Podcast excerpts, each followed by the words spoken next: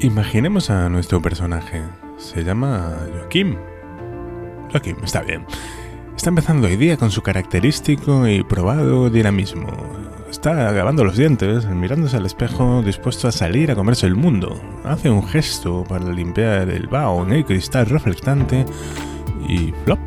Ya no estamos con él. Ese vaho no está en un espejo, ese vaho está en el parabrisas de un coche que circula por la ciudad a primera hora de la mañana, mientras el aire caliente intenta desempañarlo. Lo conduce otro personaje distinto, pero también se llama Joaquín. A estas horas la ciudad está casi desierta, así que para combatir la soledad, está escuchando un podcast en la radio. Un podcast que empieza, hola y bienvenidos a charlas desde Shadowlands. Shadowlands, una frase que nos lleva a otra persona en otro punto de la ciudad que acaba de salir a dar un energético paseo matutino y, que también se llama Joaquín y está escuchando esa misma frase. Hola y bienvenidos a Charlas desde Shadowlands. Esto es un ejemplo de lo que vamos a hablar en el programa de hoy de las transiciones, de cómo enlazar una escena con otra, con la sabiduría de David Rolero Viejo para guiarnos.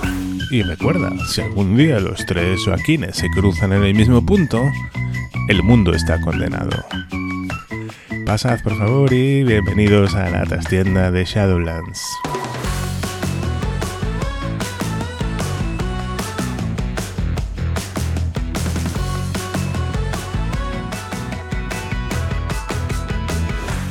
Muy buenas, bienvenidas, bienvenidos una semana más a la trastienda de Shadowlands, este rinconcito que tenemos aquí en el fondo de la editorial donde nos da por hablar de cosas raras. Y hoy cuando entraba tenía una figura de una bailarina y se cayó y se ha roto.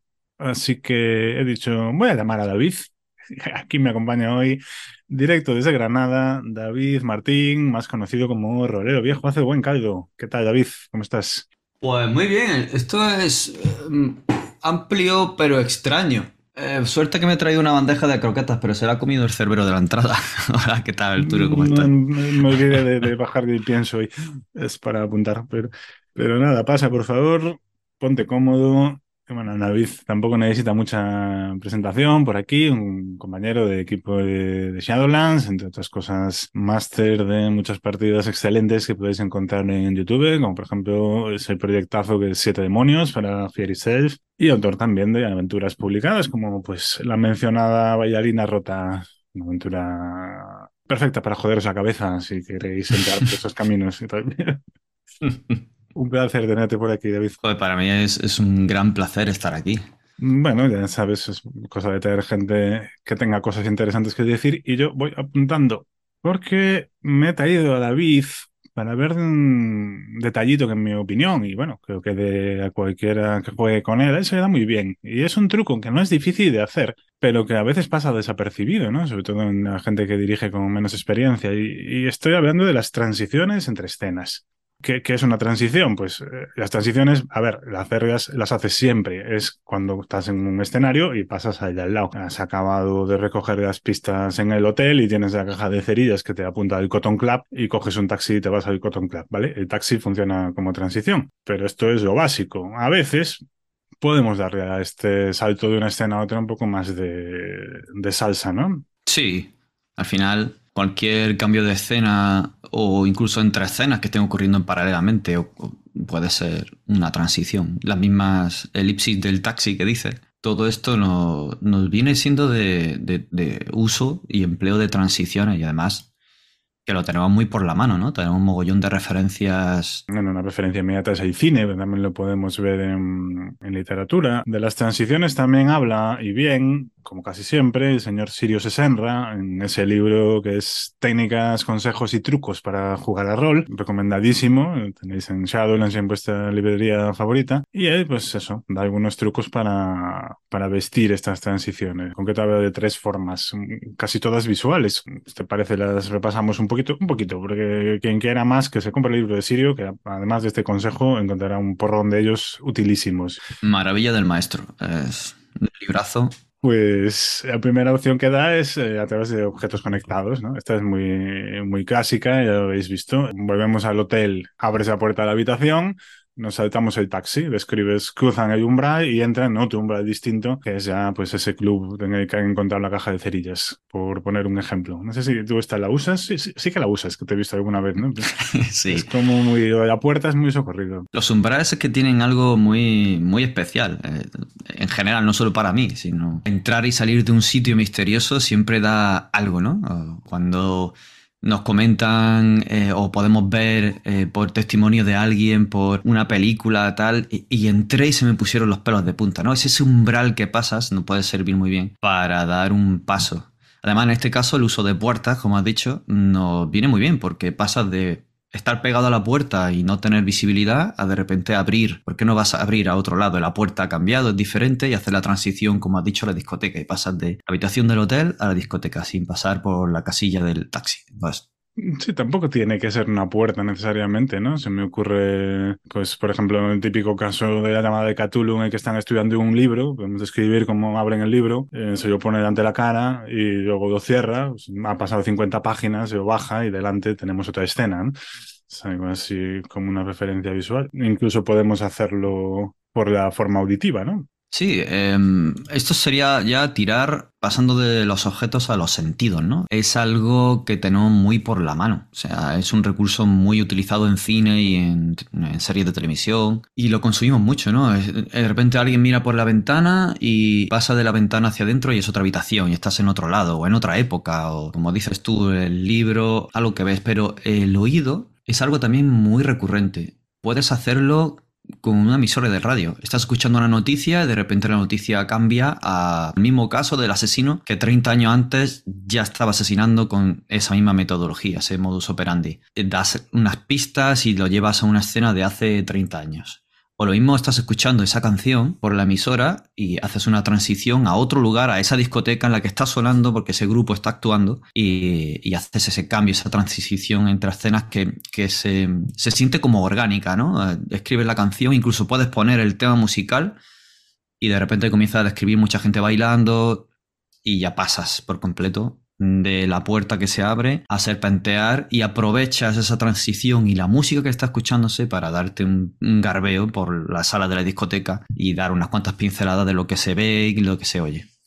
El olfato. El olfato es una de las cosas que no podemos experimentar cuando vemos una peli ni cuando leemos un libro, pero sí nos podemos imaginar o ver como un protagonista sí huele algo. Un perfume, un olor extraño, peculiar o característico de, quién sabe, la criatura que estás persiguiendo tiene un olor a petunias, por ejemplo, ¿no? Ya que hemos hablado de Sirio, pues a petunias. y me acuerdo de esa, de esa gran aventura, ese guamache, donde las petunias tienen, tienen su, su cuerpo. Otra aventura estupenda para joderte la cabeza también, cuando queráis. Muy recomendable. A puntito, a puntito de salir del horno esa segunda edición con Fear Self, que le queda muy bien. Otro ejemplo de transiciones es por distorsión, ¿no? También es muy clásico. El ejemplo paradigmático es el charco de agua, ¿vale? Llueve la ciudad, vemos el reflejo de las luces en un charco, eh, las gotas están haciendo ondas en el agua y esas ondas, pues no sé, se transforman en las ondas en un vaso de whisky que está agarrando el personaje en otra situación, ¿no? A mí esta me gusta especialmente, porque como tiene esa distorsión, pero relación casi a veces metafórica entre las ondas del charco, las ondas de whisky, pues en una sesión reciente lo empleé, por ejemplo, para pasar de una, de una escena eh, cotidiana en la que en el interior de un castillo unas sirvientas estaban aireando una sábana y estaban ahí haciéndola restallar en el viento para estirarlas y luego colgarlas. Y uno de los protagonistas estaba pasando por ahí y veía eso. Y pasas al restallar de las velas del velamen de un barco cuando el viento sopla fuerte y ¡pum! las llena de repente y de repente pasamos a la escena de otro personaje, otro de los protagonistas de la partida, que estaba en un barco. Esta distorsión, este enlace entre cosas similares pero muy lejanas entre sí, la verdad es que eh, creo que es muy evocador. Al principio puede ser disruptivo incluso para la partida. Puede quedarse el personaje como que, como que velas de barco. Pero si se hace con cuidado y, a poco que lo hagas un par de veces ya te cogen el, rollo y la verdad que es satisfactorio mm. cuando toda la mesa está alineada y pilla el rollo y además disfrutable. Este efecto, a mi modo de ver, es muy poderoso, ¿no? O sea, este tipo de cosas para saltar de una escena a otra, pero tampoco puedes hacerlo en todas. No y es una muy buena forma de, jugar con el ritmo, de acelerarlo, especialmente cuando quieres saltarte un viaje largo o incluso pues mm, pausarlo cuando ves que van muy apurados. Vamos a cambiar de escena, o esta escena ya está agotado, muchachos y muchachas, vamos a pasar a la siguiente y vamos a hacer una forma extraña, ¿no? Estética que os, que os haga dejar lo que estáis haciendo y fijaros en, en cómo describimos el cambio de escenario. Sí, además, para mí al menos lo, lo que yo experimento cuando a veces hago estos es eh, hacer un bypass para poder tratar cuando el grupo se separa y tienes dos, tres o incluso cuatro escenarios diferentes y no quieres que esté cada uno esperando 10-15 minutos a que se resuelva cada una de las mini escenas, de que el último va a estar 40, 45, 50 minutos esperando a que le toque. Entonces estos, este paso de umbral es este mirar por la ventana y, y conectar con otra ventana, este golpe sobre la mesa que es un golpe llamando a la puerta, este ¿Qué haría fulanito si estuviera aquí? Y de repente aparece pues, la imagen de fulanito, mirar ese, típico, tan típico de mirar de repente al fuego en, el hogar y, de repente es otra chimenea, la de, de, otro hogar, la que, pues todas estas cosas ayudan a pasar de uno a otro de una manera orgánica y además me permiten dejar esos mini cliffhanger está, y de repente vas a revelar el sobre que has encontrado en el escritorio, pero también está eh, abriendo un papel el fulano de copa en otro lado. Vamos con él y no, dime lo que hay en el sobre. Pues te esperas un poco, vamos con aquellos y vas pasando de mini cliffhanger en cliffhanger. E-, es importante saber qué está ocurriendo en, cada lado. A veces es un poco complicado. Efectivamente, es una herramienta también muy poderosa cuando el grupo se separa, ¿no? Ese momento tan temido por muchos dirigentes que dirige partidas, pero que en realidad, bueno, igual algún día había que darle un programa que hacer cuando el grupo se separa. Uy pero me viene la partida que estamos jugando de Root en el canal de Shadowlands, que es para el último capítulo emitido. Había un momento en que el grupo se separaba y David, que es el que dirige, usó una tormenta para marcar estas transiciones de escena, ¿no? Cada vez que caía un relámpago, eh, a luz del relámpago nos cambiaba una escena y salía a la de al lado. Fue una cosa que a mí por lo menos me, me encantó lo bien que funcionaba. A veces surge de manera intuitiva si es que como somos expertos consumidores, eh, puede que de todo lo que hemos visto y de todo lo que hemos oído, pues ya nos salga, hoy, pues ahora es con un relámpago, hoy, pues ahora es con, este golpe. Además, eh, eh, este tipo de transiciones también te permiten, como has dicho, aumentar el ritmo. Porque no tienes que pasar, si pasas de una escena a otra, en el caso de escenas paralelas de grupos separados, o en el caso de, de cambiar de un lugar a otro, no tienes por qué ir parte por parte y que sean pequeñas transiciones, tanto visuales como disruptivas, como de sentidos, como la que queremos hacer. Ahora al taxi, ahora aquí, ahora el otro personaje, ahora el flashback, ahora... No, no, ya sabes a dónde van a ir. Pues como hemos comentado antes, métele un poco de ritmo pasando de una a otra y si sabes que este personaje está buscando en el cajón y haces ahí el cambio de escena y la transición a una escena en el otro, en el que está fuera hablando con la guardia para evitar que pillen al que está dentro, cuando vuelvas adentro no está abriendo el cajón, ya lo ha abierto, ha encontrado el sobre y, le describes que lo tiene en las manos y, impones un poquito más de ritmo. Efectivamente, esto es una... Voy a hacer un, retrueca, ¿no? Para enlazar. Uno de los motivos por los que hay que usarlo con delicadeza es porque muchas veces esto supone robarle la agencia al jugador o a la jugadora. O sea, le quitas un segundo el control del personaje. Eh, Sirio, de hecho, en la tercera versión de la transición que recomienda, que es por ampliación, se centra en este detalle, ¿no? Que por ampliación quiere decir, hacemos zoom en un gesto del personaje, en un objeto, y volvemos a ampliar la escena y ya está en otro sitio. Se mira la mano y dices, cuando agarras la puerta, agarras tu pistola, te paras a mirar en la mano y ves aquella cicatriz que tienes de la vez que te enfrentaste al gorila ninja. Y por cierto, eh, esa cicatriz cambia de, ligeramente de tonalidad cuando entras en los fluorescentes de la oficina del forense. Pero claro, ¿qué pasa? El jugador estaba haciendo algo y tú lo cortas, ¿no? Mm. Por eso hay que bueno, el grupo tiene que estar familiarizado y hay que usarlo con, con mesura. Quizá una de las claves que nos pueden ayudar sea sentir si la escena ya está quemada. Que por más que el personaje siga hablando o buscando, ya no hay nada más que hacer, y es regodearse o repetir o reincidir cíclicamente en algo. No olvidemos que como director de juego también juegas, entonces esas son parte de, es parte de tu juego. Pero hay que hacerlo con cuidado, porque como bien dice, el coger la agencia podría ocurrir en algún caso que se sienta a la otra parte de la mesa, en la que está con los personajes jugadores, que le va llevando de la mano de un sitio a otro y que ellos simplemente toman un par de decisiones entre transiciones.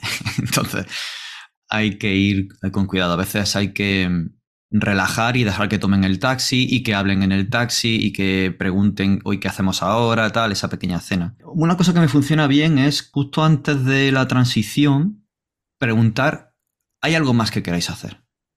Si lo que exponen es algo fácil, como pues quiero revisar todo, pues mira, es que no hay nada más. O encuentras un par de papeles, si quieres te los puedes llevar.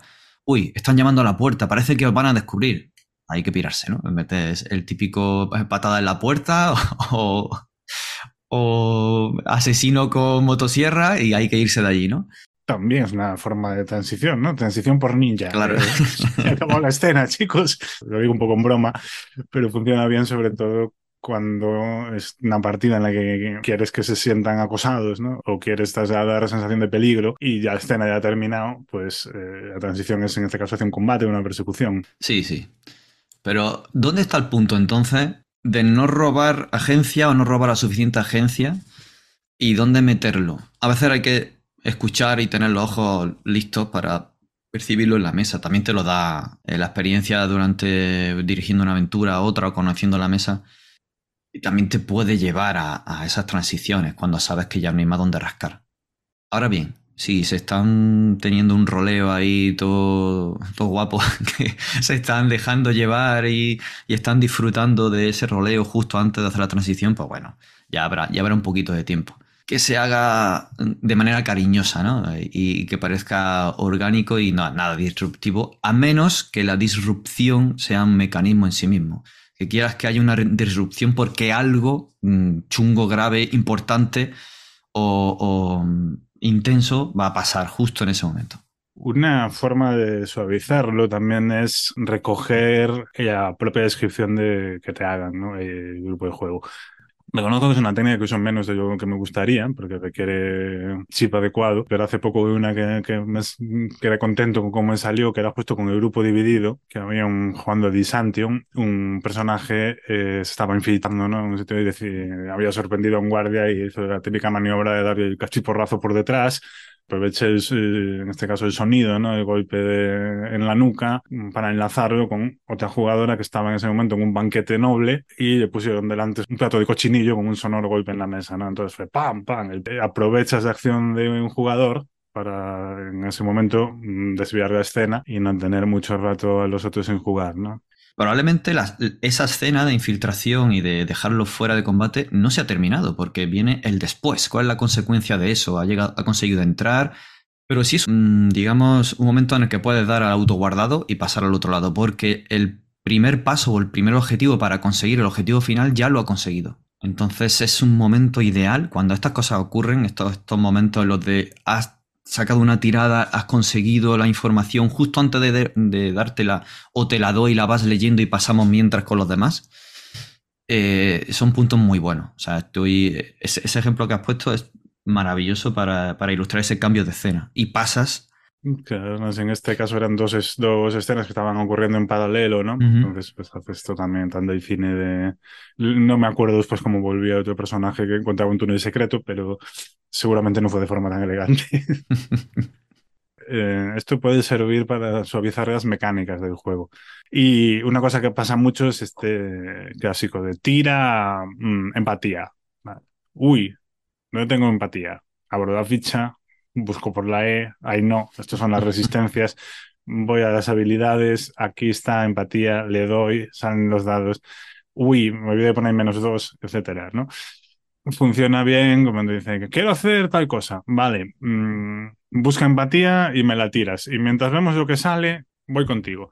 Eh, mientras tú te estás fijando eso, tienes detrás a fulanito, es exactamente una transición, pero es digamos como un, pequeño juego con el foco, ¿no? No sé esto lo, lo haces. Al principio no, pero con el tiempo, para evitar esas búsquedas en ficha, sobre todo cuando juegas fantasía y tienes un mago con 100 hechizos y dices, vale, Ve mirando los hechizos y vamos a ir mientras con este. Pero es que te está saltando mi turno de iniciativa, ya, ya, pero es que no, no vamos a saltar cinco minutos. Bueno, esto es el, típico chascarrillo de, fantasía y mago. Pero sí, sí, estoy completamente de acuerdo. Es un, es un recurso muy bueno para usar estas transiciones en esos momentos. En esos momentos los que suelta una ayuda de juego que es una parrafada de 300 palabras y se la tiene que leer porque está solo y la han contado él solo y no puede contárselo a, su, a su grupo on-roll. Y dices, toma, lo leyendo y pasas con este o ve buscando ese valor y pasas al otro. Y no pasa nada tampoco por decir, bueno, Mm, ve tirando empatía, vamos con el otro. No sería una transición así eh, más gustosa, cinematográfica, como queramos llamarla, como la que estamos hablando. Pero bueno, es mantener el ritmo sin detener la mesa para evitar esas, esas paradas que, que comentas. Es un uso más, más funcional que estético en este caso, ¿no? Eso esa es la palabra. Sí, pero estoy a tope, a tope de acuerdo con eso. Me, gusta mucho más eso y prefiero que a mí como jugador me dejen, vete leyendo esto que voy con el otro, o que me hagan una de esas transiciones, aunque me dejen con la mira a los labios, para agilizar y que haya mucho más ritmo. Funciona bien también cuando haces el típico truco de, ceder autoridad narrativa, ¿no? La clásica em, eh, la criatura que ves se levanta de la tumba, hazme una tirada de ocultismo, la sacas rápido, ¿vale? La has, pasado. Muy bien, sabes cuál es el punto débil de la criatura, pero me lo vas a decir tú, tú tienes que inventar. Mientras te lo piensas, vamos con un menganito que está haciendo otra cosa le cedes el protagonismo un momento y al mismo tiempo le dejas tiempo para pensar sin que el resto tengan que estar mirando hasta que se le ocurra alguna idea brillante. Justo. Justo en una partida reciente lo he utilizado. Es una cosa que me encanta. Le dejas tiempo que no sea. Aparte que le estás asaltando a bocajarro si, si no se lo esperaba en ese momento o estaba imaginándose algo o no estaba muy pendiente, a lo mejor lo siente como muy a, boca, a bocajarro y a veces hay gente que sale muy bien al paso en estas interpelaciones tan directas y otra gente que se bloquea tanto por darle tiempo en el caso de que se bloquee y que se tranquilice, como por darle tiempo suficiente como para que se mole mirando y buscando cuál sería el punto débil, eh, me parece muy elegante dejarle ese tiempo y pasar a otro lado. Lo, utilicé en, esta escena en la que estaban en una batalla naval este, este personaje y los otros estaban en el fuerte medieval de la casa en concreto.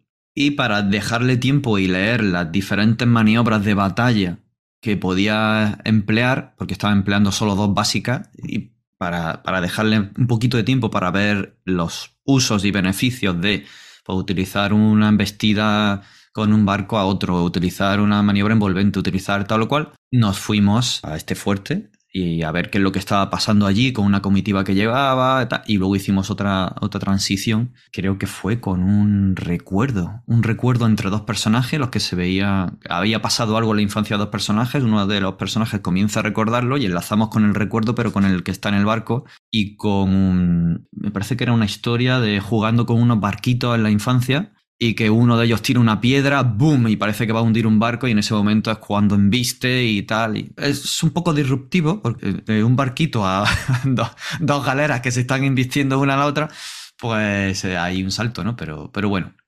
dejamos tiempo para que pudieran decidir cuáles eran las maniobras de, en este caso, de, batalla. Y, funcionan muy bien. Ya veis por qué digo que a David se le dan muy bien las transiciones, pero aquí no voy a quedar.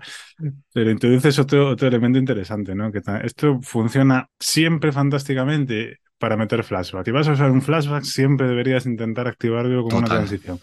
Aquí sí que estás marcando como de, vale, esta escena es distinta, ¿no? Ahora te voy a, y te lo marco aquí con esta disrupción muy clara, ¿no? Para que quede sepas que ahora vas a tener que tomar nota de una cosa que ocurrió en el pasado o, incluso aunque dejes que sea el jugador o la jugadora quien lo cuente, ¿no? Mm, si fuera una peli, ese clásico de poner de repente otro, otro tono de color a las escenas de flashback, ¿no? Pasamos del tono más metálico azul, ¿no? A un tono más cálido y sepia, casi incluso, dependiendo de, de los años. Y funciona muy bien. Visualmente lo tienes así por la mano. Pero si puedes utilizar también otro tipo de sentidos, olores o algo incluso, o bien que tenga que ver con el personaje o con la escena, como el periódico que hablaba, ¿no? Abren un libro un, o un periódico, edición de mil tanto, y de repente pone edición de 1700, incunable ahí del año catapum, o un periódico de hace 50 años y cambia la fecha, aunque sea el mismo día del mismo mes, pero cambia de año y cambias incluso de idioma, eh, la noticia, el, todo, ¿no? Pues tú haces esta transición con un objeto o con algo auditivo, tal, y funciona muy bien para ir atrás. A un futuro incluso, haces un flash forward y dices, eh, haces un pequeño guiño haciendo un presagio de lo que va a ocurrir esto puede funcionar muy bien y lo he empleado en Siete Demonios, por ejemplo, en personajes que puedan pensar que tienen algún tipo de poder. Esto es típico de tener una clarividencia por toque, ¿no? Y tocas un objeto y de repente te viene un presagio de lo que va a ocurrir a futuro. Puedes meter ese objeto relacionado con otra escena. Ha cogido el candelabro y de repente está viendo el candelabro en el suelo, se está reflejando ella, pero el candelabro está lleno de sangre y ella tiene las manos de sangre y de repente vuelves hacia atrás, ¿no?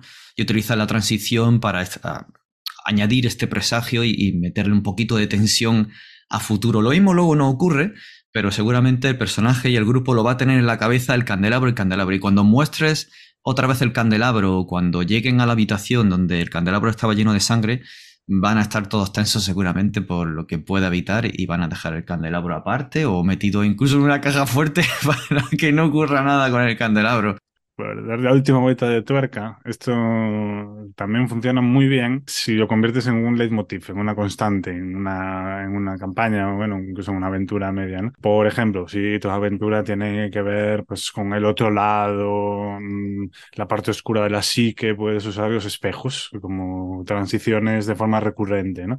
Principio ocular que en cada sesión o un par de veces por sesión, utilizar superficies reflectantes para marcar el cambio de escena. Fulanito se mira en el espejo y cuando baja la cabeza es, pasamos a Menganita que se está viendo en un escaparate Totalmente. En, la calle comercial. Eso funciona eh, muy bien. Me, me, parece una manera muy evocadora, porque además al mantener ese leitmotiv saben que cuando aparece un objeto, en este caso un espejo o algo reflectante, puede haber una transición, puede haber una pista, puede haber este flashback o flash forward o, cambio de escena, ¿no? Y a veces incluso ellos lo buscan y la mesa propia te dice, y me miro al espejo y no sé qué, no sé cuánto, y en ese momento le cede eh, y le lanzan un gancho a otro personaje o te piden una información de otra manera. Puede funcionar muy bien. Utilizar incluso un tema musical diferentes versiones. La original de 1950, una versión que salió en los 70, otra versión que salió en los 90 y otra versión marroquera o metalera que ha salido en el 2010, en tipo new metal. Y utilizas el mismo tema, pero en diferentes épocas. Y te puede venir muy bien para marcar cambios de escena, información, eh, de tiempo, y puede ser muy guay por coger lo que es un, un leitmotiv de este programa también. es fundamental para este tipo de trucos salgan bien la complicidad de la mesa. ¿vale? Entonces, que no hay truco universal, no hay mm, fórmula mágica en estas cosas. Y hay mesas a las que esto les flipa por colores y hay mesas a las que igual se lo haces y te quedan mirando con cara de pero, pero no me has dejado acabar de abrir el cajón del escritorio que yo quería revisar. ¿Qué estás haciendo, tío? Y hay gente que. No me cortes ahora, si estoy pegándole ahora el, tiro al maluto, no me cortes para meter eh, tu flipada de transición. y es como meses en el consenso de. Ah, no, pero yo cuando no estoy en foco me voy, voy a mear y me, y me hago mi, mi bolsa de patatas fritas. Bueno, mm, prueba, pregunta, te introduciéndolo poco a poco y ponga ideal en el punto en el que te resulte adecuado, ¿no? Sí, Estar atento a lo que quiere la mesa y escuchar a la mesa es algo que siempre intento y ayuda, no, solo a mi disfrute, porque si la mesa disfruta, yo disfruto más todavía. Aunque a mí me gustan las transiciones y me flipe de manera evocadora montándome mis cosas en la imaginación.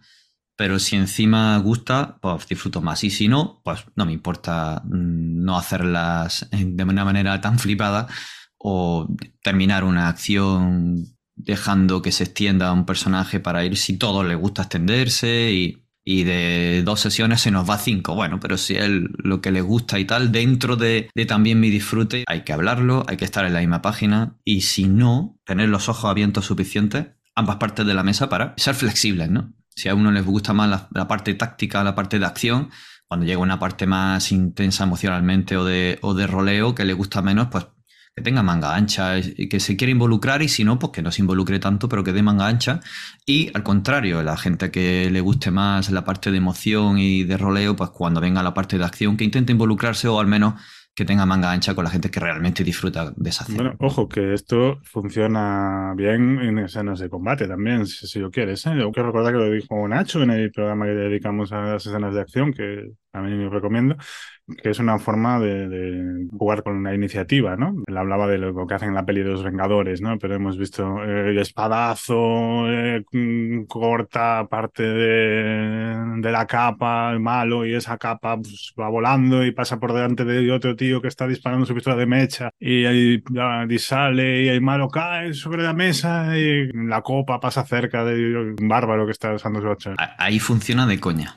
Para pasar de un, de un turno a otro, funciona de coña. La verdad. Y además es muy visual y muy, muy peliculero. Y que un combate sea peliculero, yo creo que le da punto. Porque para, pasas del tiro, golpe, tiro, golpe a el. Ostras, esto está. Esto es real, ¿no? Esto me lo estoy imaginando, estamos viviéndolo. Y creo que, que aporta muchísimo al combate. Pero quien no lo haya escuchado, que vaya rápidamente a escuchar el programa con Nacho de combate, porque vamos, es una masterclass. Y en realidad estamos viendo que estas misiones vienen bien casi todos. Solo es cuestión de que encuentres tu tono y a sus es pues como, como te guste o como os guste en la mesa, ¿no? ¿Alguna cosa que nos hayamos dejado en el tintero, David? ¿Alguna idea que quieras apuntar como un broche final?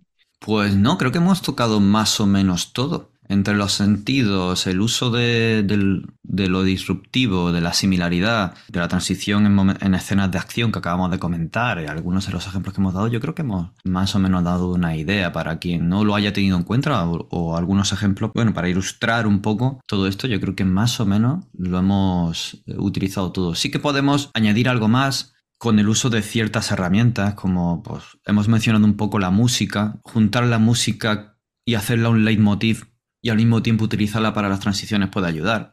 Eh, si estás en una situación de tranquilidad en alguien que está investigando una habitación y metes el tema recurrente de cuando viene el malo y haces la transición a los que van a luchar con él, pues funciona de coña, porque ya todo, todo el mundo cambia el chip y pone en modo de malo y, no solo puede eh, añadir tensión, sino que, funciona genial. Entonces, cualquier recurso que pueda ser un, un leitmotiv recurrente en tu partida o que puedas apoyarte en él para hacer transiciones recurrentes también te ayudan a que la mesa sepa cuándo va a ocurrir una transición de este tipo y, y además pone a todo el mundo en línea. Probad, probad, habladlo con vuestra mesa, como ha dicho Arturo antes, y, y, si funciona, para adelante.